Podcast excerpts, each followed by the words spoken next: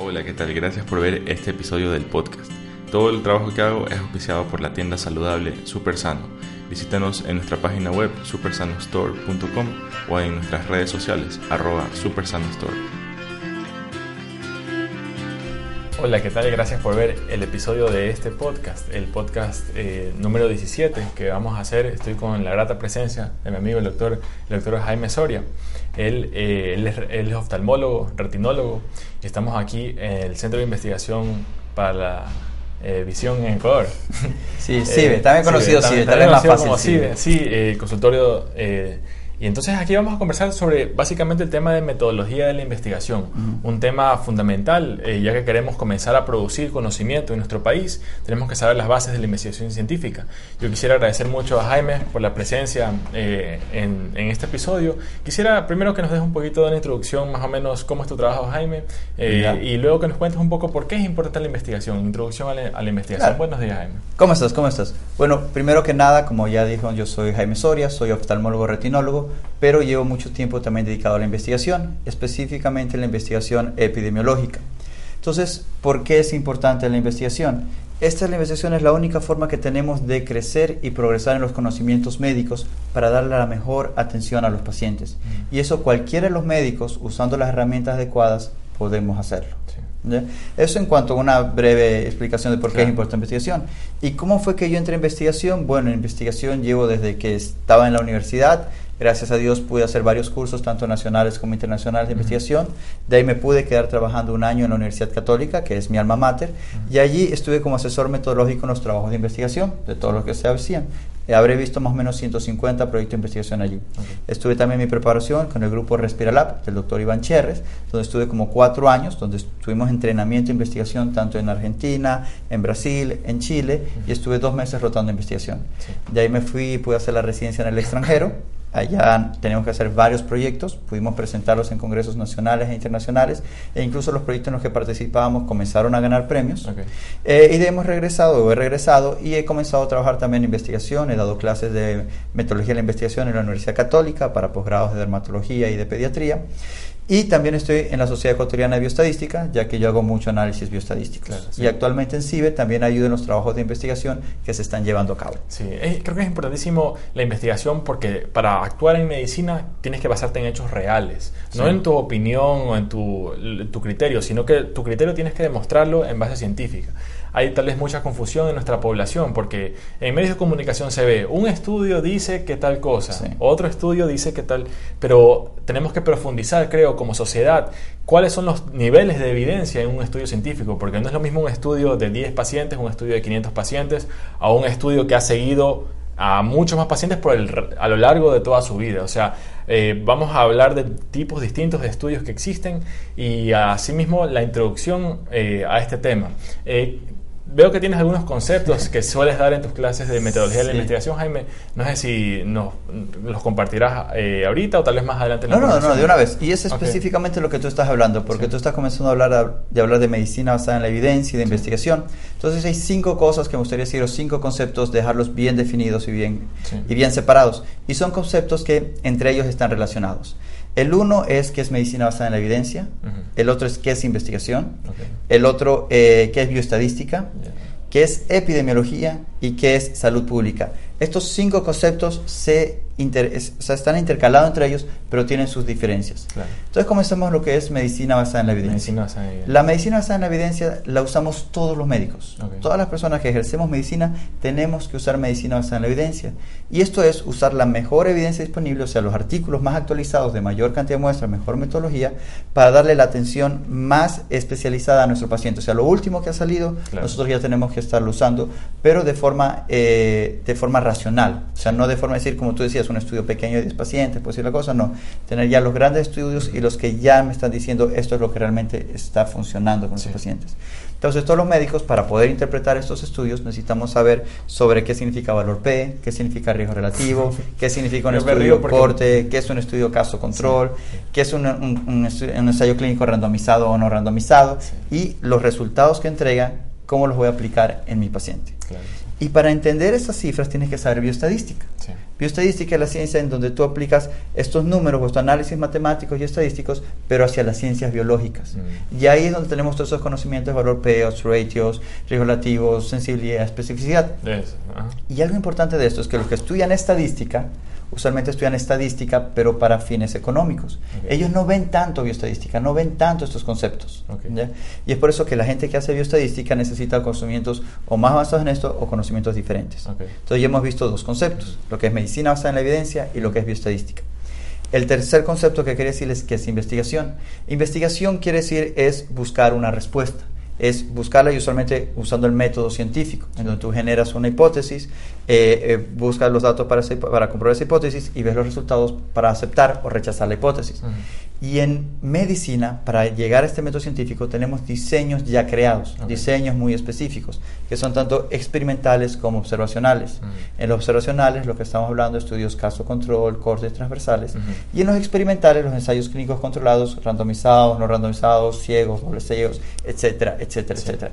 Este es el método científico que usamos los médicos Sí. para encontrar estas respuestas. Diferente al que usan los abogados, diferente a lo que usan los arquitectos, diferente a lo que usan los ingenieros comerciales en sus trabajos de investigación. Ujú. Ellos usan más que una investigación cualitativa. Estos diseños epidemiológicos son investigación cuantitativa.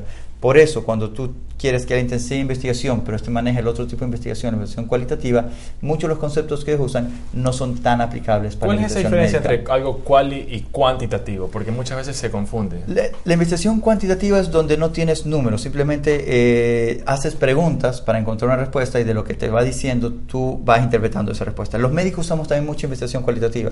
Por ejemplo, cuando diagnosticamos a un paciente.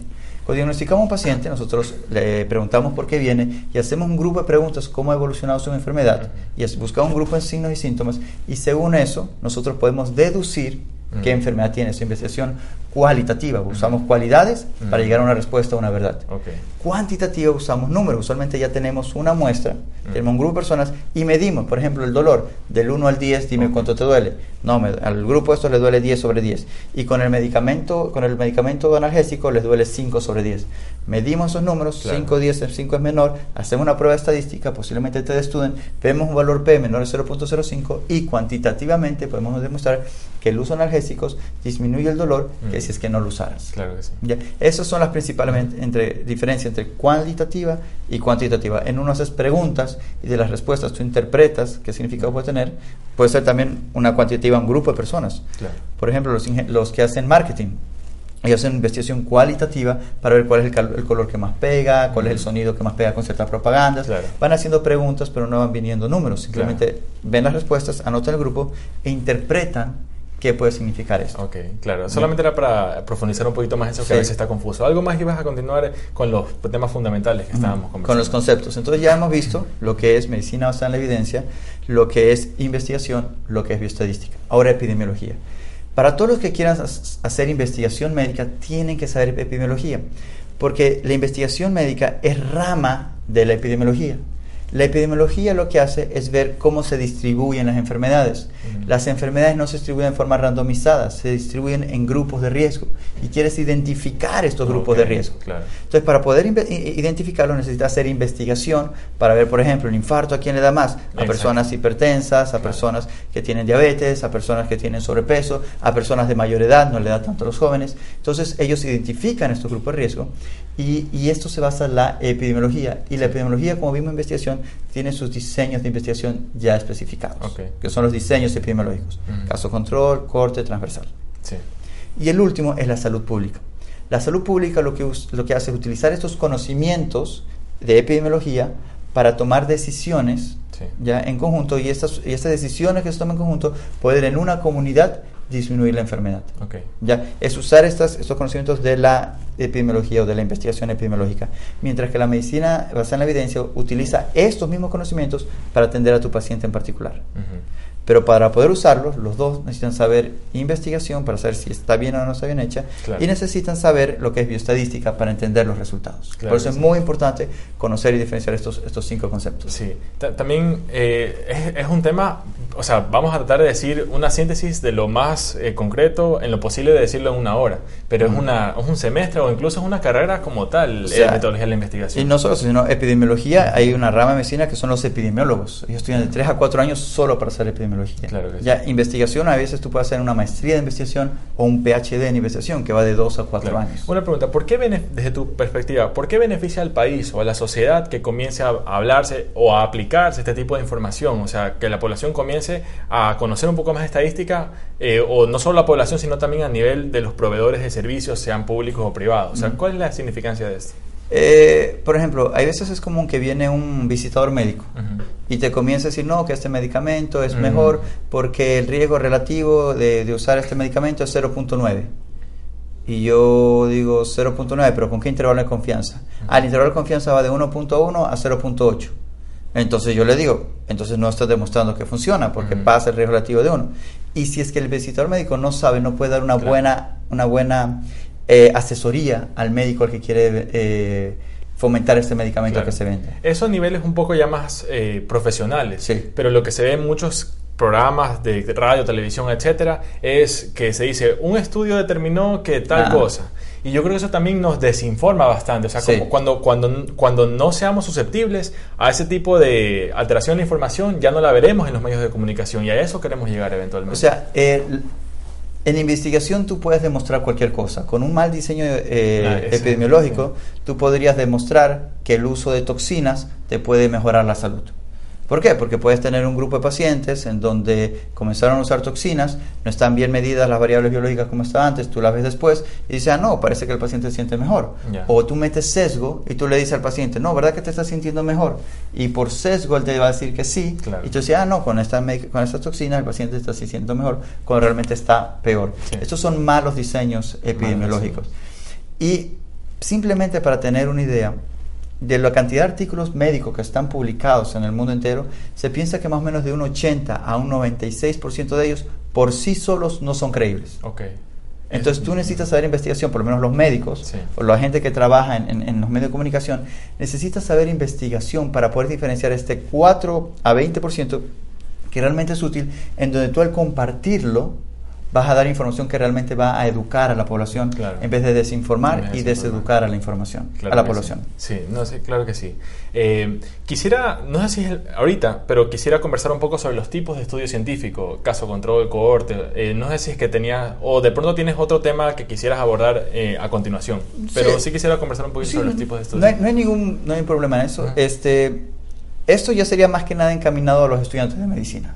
Un estudiante de medicina le dice, bueno, yo tengo que hacer mi tesis, yo pasé por eso, tengo muchos amigos que han pasado por eso. Y lo primero que tú dices es, ¿cómo hago mi tesis? Y entre las cosas que tienes que hacer es tienes que decidir el tipo de diseño que vas a escoger. Entonces tenemos dos grandes grupos, experimentales y observacionales. Los experimentales es donde tú decides la intervención que vas a hacer. Por decir un ejemplo, a uno le voy a dar tratamiento A, o al otro va a dar tratamiento B, o alguno le va a dar una pastilla, al otro va a dar una inyección y voy a ver cuál se cura más rápido. Yo estoy decidiendo a qué paciente le doy un tratamiento y a qué paciente le doy otro tratamiento. Entonces, experimental. Claro. ¿ya? Incluso, aunque yo en, la, en, en, mi, en mi clínica tuviese los dos tratamientos aprobados, yo qué sé, vamos a tratar una infección con gotitas o con pastillas. Los dos tratamientos son aprobados para usar para infecciones oculares. Y yo a un paciente digo, ok, a ti te voy a poner gotitas, aquí te voy a poner pastillas, eh, simplemente para ver en qué grupo va mejor, eso ya es experimental. No necesariamente porque no estén aprobados los medicamentos, es porque el investigador, ya sea de forma randomizada o de forma sesgada o de la forma que quiera, él decide qué, qué paciente toma un medicamento y qué paciente toma otro medicamento, el que lo hace que sea experimental. O sea, estás interviniendo, estás a uno... Tú defines la intervención en a qué paciente le va a dar un tratamiento, a qué le va a dar el otro tratamiento. A diferencia del otro tipo de estudio. El otro es experimental. El experimental es, el, el, no experimental es el observacional. El observacional tenemos principalmente reporte de caso, serie de casos, eh, que tú tienes un grupo, un paciente en que pasó algo, o tienes un grupo de pacientes, usualmente menos de 10, y tú dices qué le está pasando a estos pacientes. Claro. Y de ahí lo que tú tienes son los otros diseños que es transversal, caso control y corte. Y ahí tú no estás diciendo tú vas a tener tratamiento A o tratamiento B. Tú puedes hacer, por ejemplo, un estudio, eh, un estudio retrospectivo, entonces tú dices, los pacientes que usaron gotitas, ¿cómo les fue? Y los pacientes que usaron pastilla, ¿cómo les fue? Yo no decido quién va a usar cada uno, simplemente estoy yendo para atrás. Si a los que tú decidiste usar pastilla eran pacientes más graves, obviamente ellos van a tener peores resultados, pero no por la pastilla, sino porque de base están más grandes. Y esa es la limitación o una de las limitaciones que tienen los observacionales, que puede que los grupos no sean comparables entre sí. Okay. Y para diferenciar claramente qué es esto, porque reporte caso y serie de caso creo que es muy fácil diferenciarlo. Reporte de caso es un paciente, expongo cómo, cómo se presentó, cómo una historia clínica, y una serie de casos, usualmente menos de 10 pacientes, pongo el resumen de esos 10 pacientes, cómo les ha ido para que la gente entienda cómo se comporta esta enfermedad, usualmente en enfermedades raras. Los otros diseños son un poco más eh, complejos de entender. Transversal, caso control y corte. El transversal lo que se dice es, se ve una fotografía de cómo están las cosas. No dices cómo ha estado, eh, no dices cómo ha evolucionado el paciente o lo hace seguimiento, simplemente dices cómo están las cosas. Por ejemplo, si yo quiero saber si es que, el, eh, por ejemplo, un examen de Papa Nicolau, que es un examen que se hace a las mujeres para ver si hay células cancerígenas, está asociado a la presencia de, un virus o de, una infección vaginal tú tomas la muestra, la mandas al laboratorio para ver si hay una infección vaginal y tomas la muestra y la mandas a anatomopatología para ver si hay células, eh, si hay células eh, cancerígenas. Entonces, si tú estos pacientes durante seis meses recolectas pacientes, una vez ves a cada paciente, le sacas la muestra que la mandas al laboratorio que te da en tres días y el anatomopatólogo te lo da en siete días, no hay ningún seguimiento. La misma muestra simplemente tardó en tú tener los resultados. Esto es un estudio transversal. Y tú estás viendo al paciente cada una vez y tú lo vas a dividir en grupos para ver qué pacientes ha tenido infección y células cancerígenas, qué pacientes ha tenido infección y no células cancerígenas, qué pacientes ha tenido células cancerígenas y no infección y qué pacientes no tienen ni células cancerígenas ni infección. Sería como un estudio eh, en un solo momento en el tiempo. En un solo momento en el tiempo, como dicen, una fotografía que fotografía le en el tiempo. A diferencia de los otros que ibas a conversar del prospectivo, retrospectivo. En donde ya hace seguimiento. Y esto lo que te va a decir es, te va a decir en qué grupo fue más probable. Si tienes, por ejemplo, si eran 100 pacientes, y tenías 80 eh, pacientes con, con infecciones eh, vaginales y células cancerígenas, tenías 5 pacientes que tenían o infecciones vaginales o no células cancerígenas y no tenías ningún paciente que no tenía infección vaginal ni células cancerígenas, tú puedes ver que es más obvia la asociación de tener las dos juntas. Claro. Entonces es, es, eso lo que tú buscas, encontrar esas diferencias porcentuales. Sí. Eh, o sea, es algo denso. Yo, eh, básicamente, es para. Esta información ya tan. un poco más especializada es para estudiantes de medicina, pero es importante que en general la población conozca que hay diferentes tipos de estudios científicos. Eh, también quisiera hablar un poco. Creo que no hemos terminado todavía este tema, pero eh, quisiera hablar también de la pirámide de evidencia científica. Para que la gente tenga un concepto de que tú puedes tener dos estudios, pero uno puede tener un, un nivel de evidencia muy alto y el otro puede tener un nivel de evidencia casi inexistente. Sí. Cuéntame un poco de eso. Bueno, yo a veces he dado la charla de, de qué es nivel de evidencia, la pirámide de nivel de evidencia. Entonces, los que están en la cúspide es en los que más crees y en los que están en la base son en los que menos crees. Eh, y yo hay veces, se o sea, para simplemente decir cuál está en la base, en la base está en la opinión de expertos, sin ninguna evidencia, te dice yo creo, porque me suena lógico y porque yo he visto en mi experiencia de pacientes que esto funciona así. O que un grupo de, médicos eh, aprueba tal, o, o, un grupo de médicos tiene un buen criterio sobre, o sea, pregunto, si es que una agrupación médica tiene una opinión favorable sobre un medicamento, eso puede ser considerado un... Dependiendo si tiene artículos o no que lo justifiquen. Si tiene artículos, se sube de nivel porque están los artículos. Si simplemente digo, no, es que fisiopatológicamente debería comportarse así y sin ninguna evidencia, yo creo que esto funciona, o por ejemplo yo digo, no, sin ninguna evidencia yo creo que las vitaminas van a disminuir el riesgo de que los pacientes desarrollen cáncer en 10 años, porque yo he visto que los pacientes míos que toman vitaminas no han desarrollado cáncer y yo tengo muchos pacientes. Es opinión de expertos, es sin evidencia. Puede que funcione, pero no tienes evidencia para justificar que realmente funcione. De ahí tú vas a los estudios observacionales que tienen los estudios caso control, corte y transversal. Esos te dicen, eh, encontramos esta diferencia, asociación o que esto es mejor, pero sabemos que tienen mucho sesgo. Especialmente, como habíamos visto, las poblaciones, en donde puede que una haya sido más enferma de inicio y no sé si es que realmente el medicamento el que lo mejoró o fueron las otras diferencias o los otros sesgos que había en el estudio. Sesgo sería como si está mal diseñado el estudio, de manera que los resultados no van a ser iguales a lo real. No, necesariamente mal diseñado, pero eh, sesgo quiere decir que, que, ya te manda la respuesta hacia un lado, o sea, que una de, de, los grupos sea mejor. Puede que sea, por ejemplo, desde la forma en cómo preguntas, ¿te duele menos? Claro. Ya te, tú dices, ¿te duele menos, verdad? Claro. Entonces, o el paciente decir, sí, sí, me duele menos, o no te duele menos, ¿verdad? Claro. No, no, sí, me está doliendo más. Entonces, Eso, eso te, te- te pone sesgo. Sí. O también sesgo de conocimiento, que si tú le dices a un paciente, por ejemplo, eh, hablan mucho que las mujeres que tienen hijos con enfermedades recuerdan mucho todo lo que pasó en el embarazo, porque ponen mucha atención a eso. Y, los, y las mujeres que no tienen hijos con enfermedades no ponen tanta atención a eso. ¿Por qué esto es importante? Porque si tú le preguntas, si por ejemplo lo que hablan acerca de la vacunación, Claro. a, la- a los que tienen los niños con autismo le están preguntando mucho y, a- y al niño lo embaraza, le- al niño le pusieron vacunas, sí, sí, sí, van a decir. Y, mu- y mujeres en donde tienen hijos y enfermedades le dicen, ¿le pusieron vacuna? Creo que no, creo que sí. Y eso ya es sesgo de conocimiento, o sea, Ok. no ponen tanta atención a eso. Y no estamos hablando de la causalidad o no, No. sino simplemente del concepto de sesgo, que como tú haces la pregunta puede desviar hacia un lado o hacia el otro la respuesta. Exactamente. Eh, claramente estas son, o sea, e- estos son conocimientos que van más enfocados hacia médicos, estudiantes de medicina Claro. o investigadores, pero para las personas que no son médicos y que quieran saber el significado, por allí va el significado de sesgo. Sí. Eh, seguimos elevando un poco en, el- en la, pirámide. En la pirámide de lo que viene son los estudios experimentales, porque cuando tú tienes un estudio experimental en donde tú escoges una población que le das el tratamiento A y la otra población que le das el tratamiento B, usualmente tú los randomizas. Tú lo que quieres es que estos dos grupos eh, sean similares y para eso usas randomización. Y para evitarlo de conocimiento, tú incluso dices que es ciego, o sea, no sabe el paciente qué medicamento está usando, si el medicamento A el medicamento B.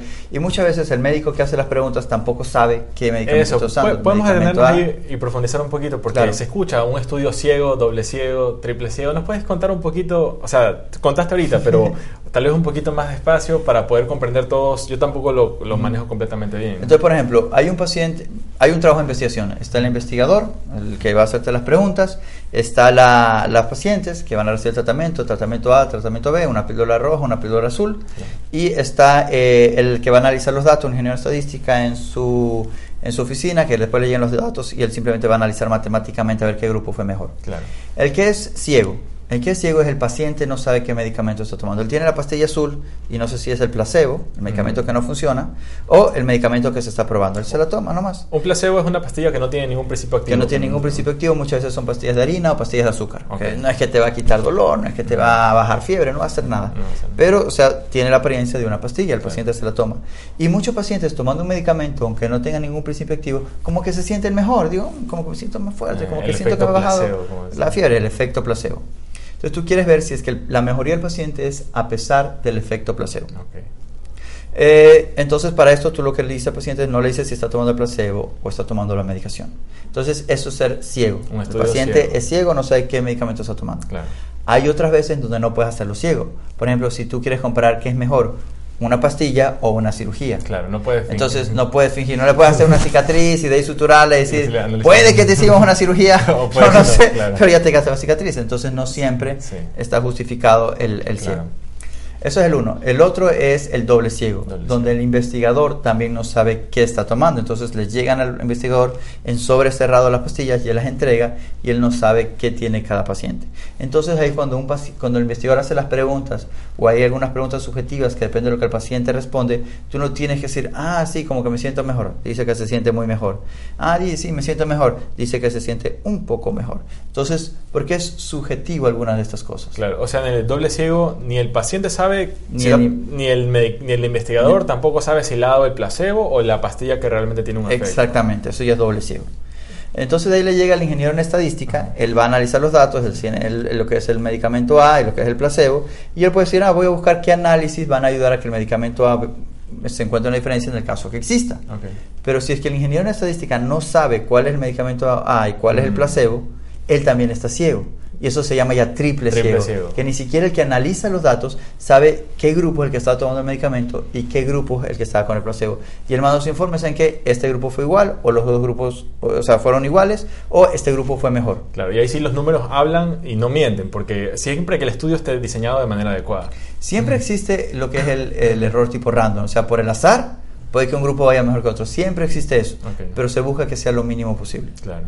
Es importante, o sea, siempre ser autocríticos y querer mejorar. O sea, Ujú. eh, especialmente ahorita cuando, cuando el, el nivel de investigación está recién, estamos eh, comenzando y posiblemente en el futuro lo hagamos más desarrollado. Y, y- y saben algo, yo diría que tal vez lo más importante o una de las cosas más importantes para este, eh, para este podcast, que va a ser visto por personas que no son médicos, es que la única forma que nosotros podamos hacer investigación es, es que los pacientes nos ayuden. No es investigación que va a hacer daño, o sea, muchas investigaciones es de, ok, a ti te hicieron tal tratamiento, ¿cómo evolucionaste? Simplemente Mm. las cosas que ya se están usando, ver cómo están evolucionando.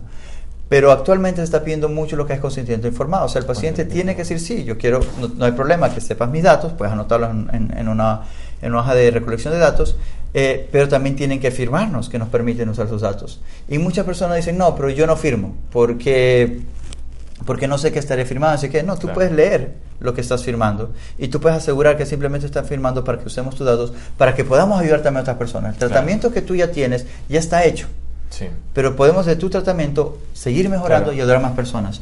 Y solo podremos conseguirlo si es que nos ayudan con esa firma. Esa firma no, no, no, no quita responsabilidad legal, no dice que si el médico No hizo algo malo, no, no, no. Lo único que dice es, pueden usar los datos para hacer estudios y ayudar a más gente. Claro. Es lo único que estarían firmando. Es súper eh, necesario para que todos seamos parte del desarrollo de tecnología y de conocimiento en nuestra sociedad. Eh, hay un mensaje, hay un comentario en el video en vivo para Ah. leerlo. Ah, por Eh, supuesto.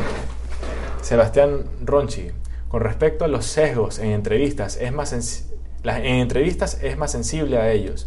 Pero ¿qué ocurre si, es- si solo estoy midiendo un biomarcador de estrés oxidativo y comparo entre pacientes con rinitis alérgica y personas sanas?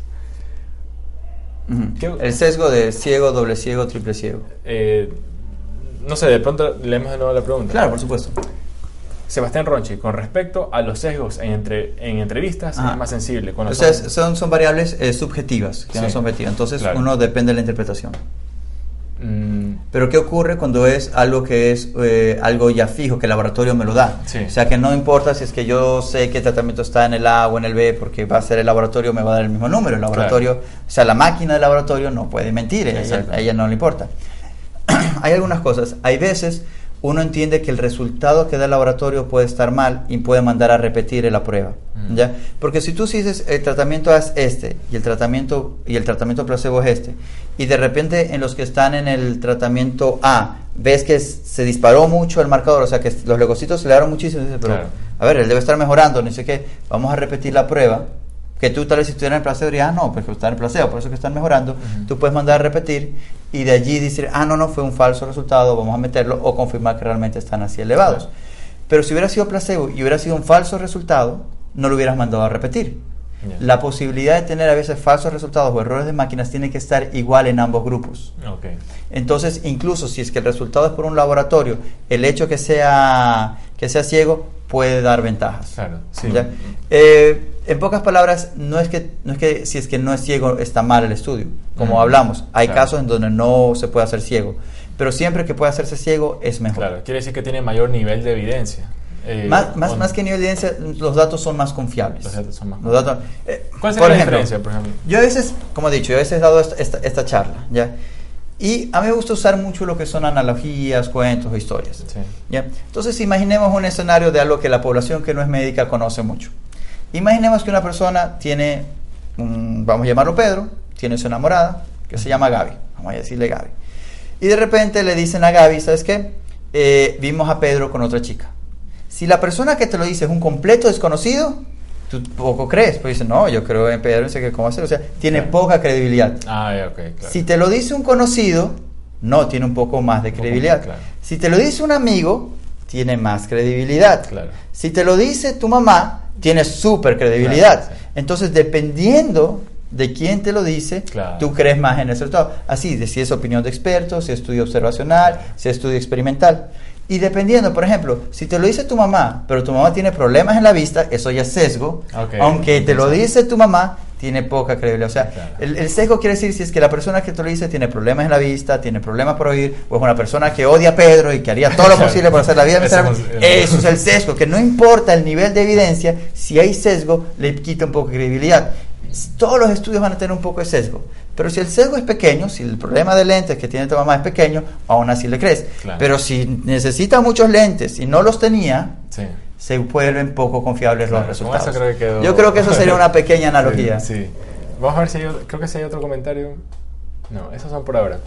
Me parece espectacular, o sea, yo que no soy, no me siento tan atraído por la parte investigativa, igual me fascina lo, lo complejo que es. Y a ti, como ven, si te gusta, la- el ímpetu con lo que tú lo estás contando. Entonces, eh, vamos pronto a ir concluyendo, pero no sé si hay algún tema, eh, algún otro tema que quisieras de pronto tocar un poco eh, sobre, sobre el metodología de la investigación. No sé si hay algún bueno, sobre metodología de investigación, algo que me gustaría decir es algo que yo llamo el truco para hacer buena investigación. Posiblemente hay estudiantes de medicina que, que están viendo esto y les voy a ser honesto, cuando yo, a mí me gusta la investigación, yo desde tercer año de medicina me metí en investigación, comencé recolectando datos, comencé ayudando a escritura de artículos y todo eso.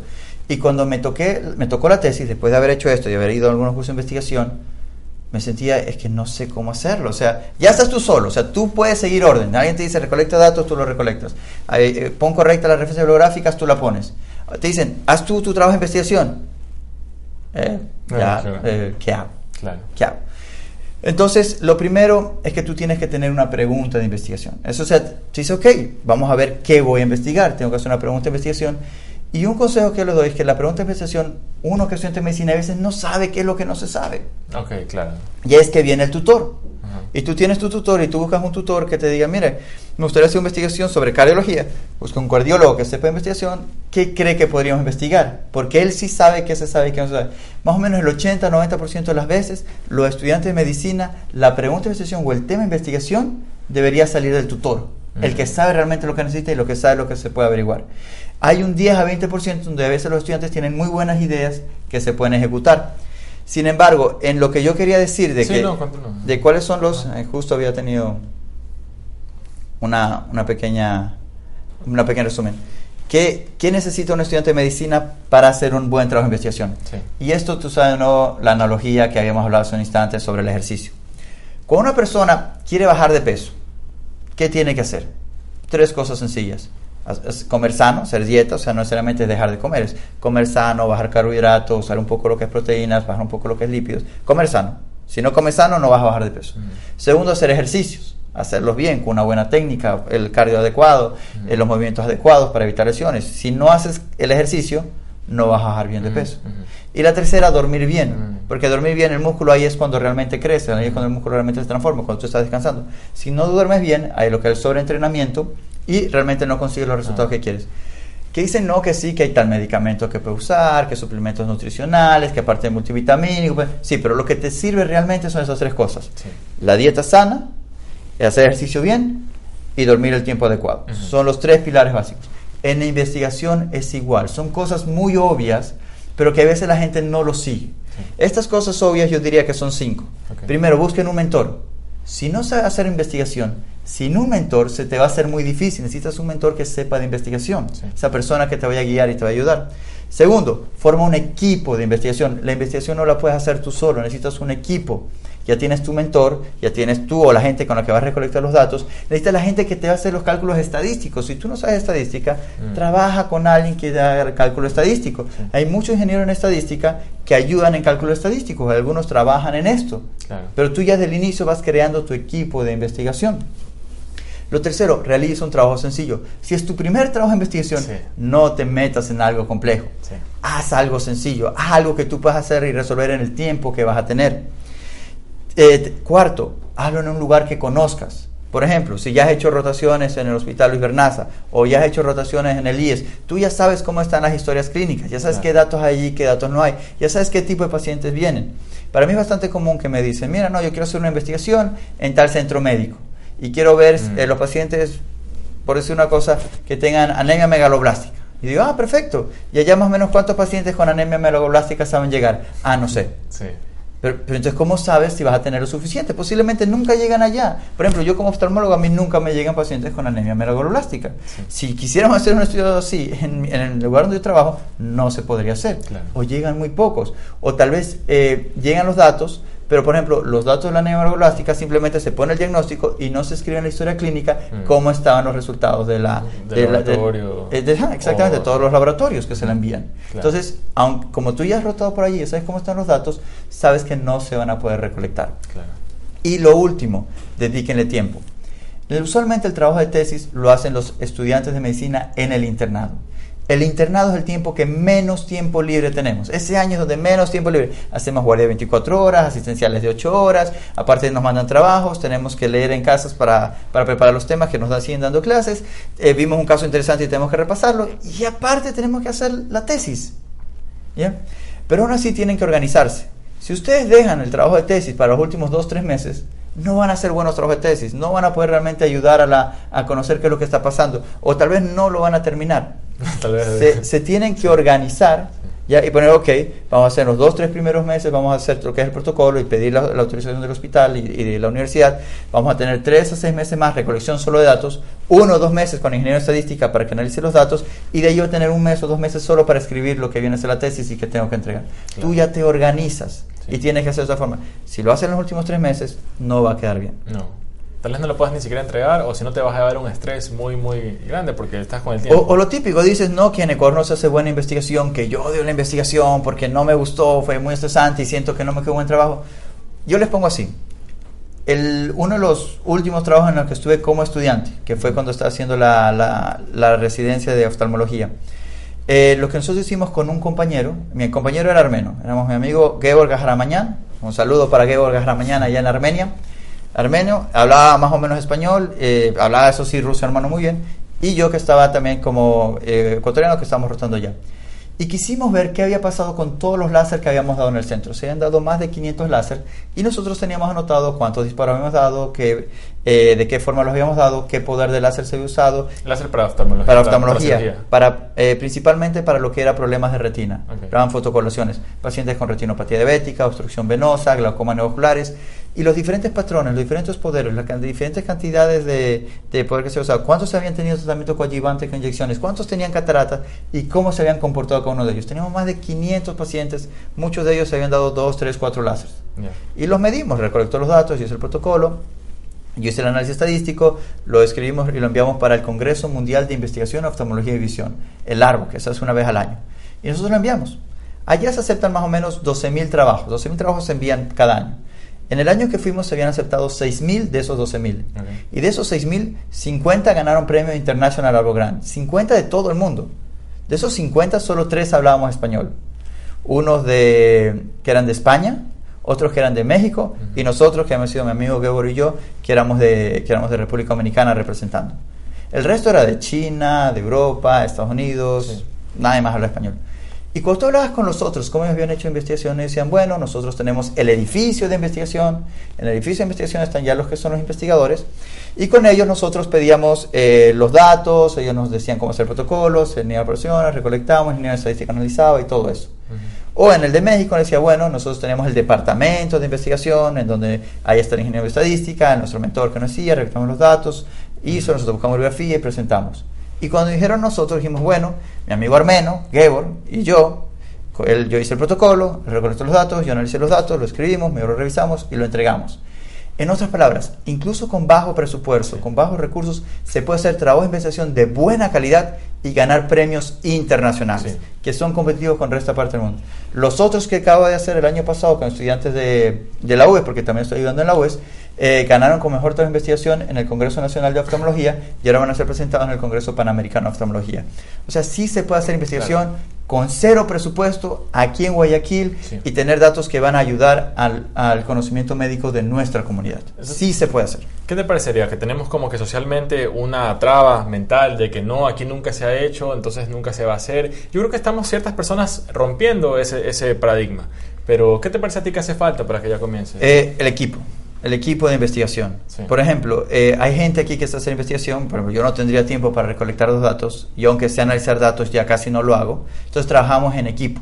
El estudiante es el motor, el que hace que todo esté funcionando, el que está molestando.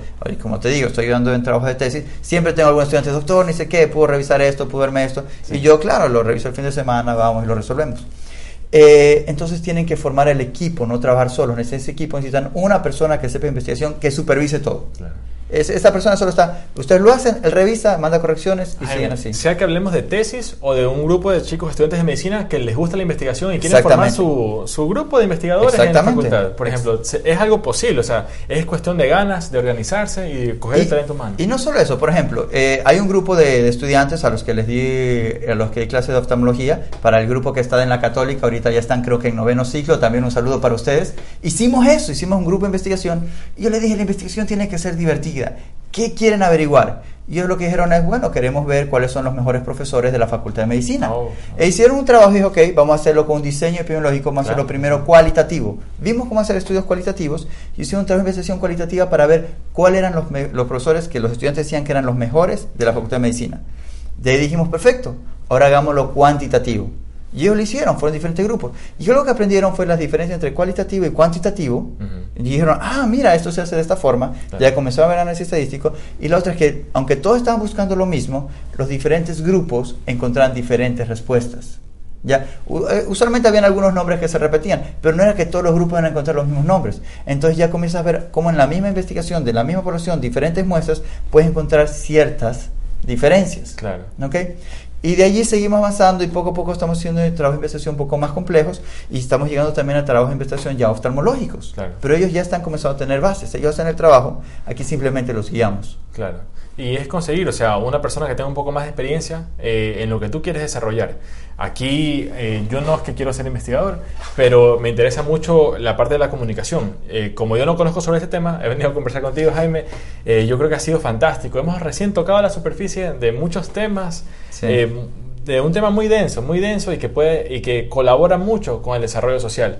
Porque al final creo que la investigación, el- uno de los objetivos que yo le veo es tomar decisiones racionales, o sea, no Sí. basadas en tu opinión, sino haces un estudio, lo diseñas de manera correcta y en base a eso tomas tu decisión racional. Y la otra cosa es que el- el- este conocimiento racional va cambiando con el tiempo. Lo que, lo que ahora se piensa que es correcto, mañana no puede ser. Lo que ahora entendemos correcto, hace un par de años eh, no era correcto. Claro. Entonces son cosas que siempre van cambiando, es conocimiento dinámico.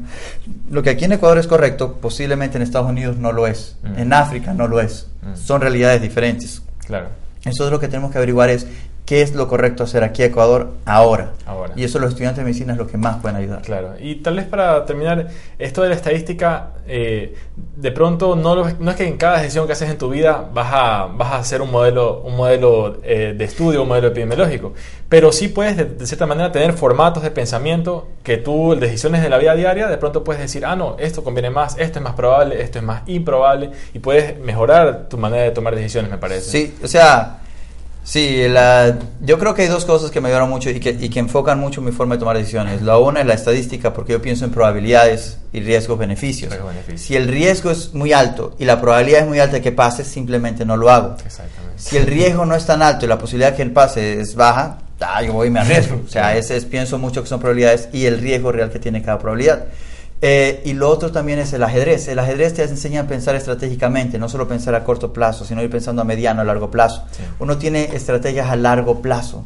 Si tú tienes estrategias a largo plazo, tú sabes que el camino que tienes que seguir es este para llegarlo. Claro. Y cada decisión que tomas tiene sus ventajas y desventajas. Claro. Y no todas las puertas que se te abren tienes que tomarlas. No todo alfil que te ponen para comer tienes que comerlo necesariamente. A veces tienes que dejar de comerse alfil para poder atacar a la reina. Claro que sí. ¿Ya? Entonces eso diría que son las, las, las dos cosas que, que me dirían. Pero en cuanto a investigación, eh, yo tenía un grupo de amigos que era muy fanático de investigación y ellos metían estadística para todos. Sí. Ellos incluso, ellos eh, generaban sus algoritmos y todo, decir, ok, ¿en qué ciudad están las chicas más bonitas? Es verdad, eso, eso hicieron Claro. mis amigos de investigación cuando estábamos en la universidad. Sí. Entonces siempre que iban a una ciudad, ellos lo que hacían, ellos sacaban el índice de cuántas chicas bonitas por cuadra había. Entonces así, así ellos determinaban cuáles eran las ciudades de Guaya- del Ecuador que tenían las chicas más bonitas. Simplemente para saber cómo puedo usar la investigación y la bioestadística en cosas cotidianas. La puedes usar como tú quieras. eh, sí, o sea, ya es una herramienta. Es una Sí. herramienta para tomar decisiones. Oh, se nos fue la transmisión en vivo, Jaime. Bueno, Oh. quedamos aquí. eh, ya estamos concluyendo. Sí, sí. Eh, sí, o sea, es herramientas y tú la utilizas de la manera que tú consideras adecuada. Y creo que al final todo, todo es para bien. O sea, si, siempre y cuando te reúnas con personas eh, que, que intenten ser morales, que intenten ser correctas, las herramientas siempre te van a beneficiar, siempre te van a empoderar. Entonces, eh, creo que, creo que quisiera decir eso. La investigación es una herramienta que no solo te va a servir para medicina, te puede servir para muchas cosas de tu Sí. vida. Desde cómo ver un trabajo, cómo tomar una decisión eh, racional para eso, Claro. hasta cómo escoger tu pareja, cómo tomar una decisión racional Sí, para eso. Claro que sí. Eh, yo te agradezco, Jaime, muchísimo. Eh, de pronto algunas palabras finales para ya irnos despidiendo de, la- de nuestro público que nos va a escuchar más adelante. Bueno, eh, yo creo que la investigación puede servir a todo el mundo, de la gente que no es médica, que no está escuchando, es para cuando escuche la radio ya tener y saber que no todo lo que escucha es real. Sí. Posiblemente el, 90, y- el 96 a 80% de las cosas que está escuchando supuestamente en artículos es probable que no sea cierto. Eh, para los estudiantes de medicina que están allí, que sepan que para hacer sus trabajos de investigaciones necesitan formar un equipo, necesitan un mentor eh, y necesitan dedicarle tiempo.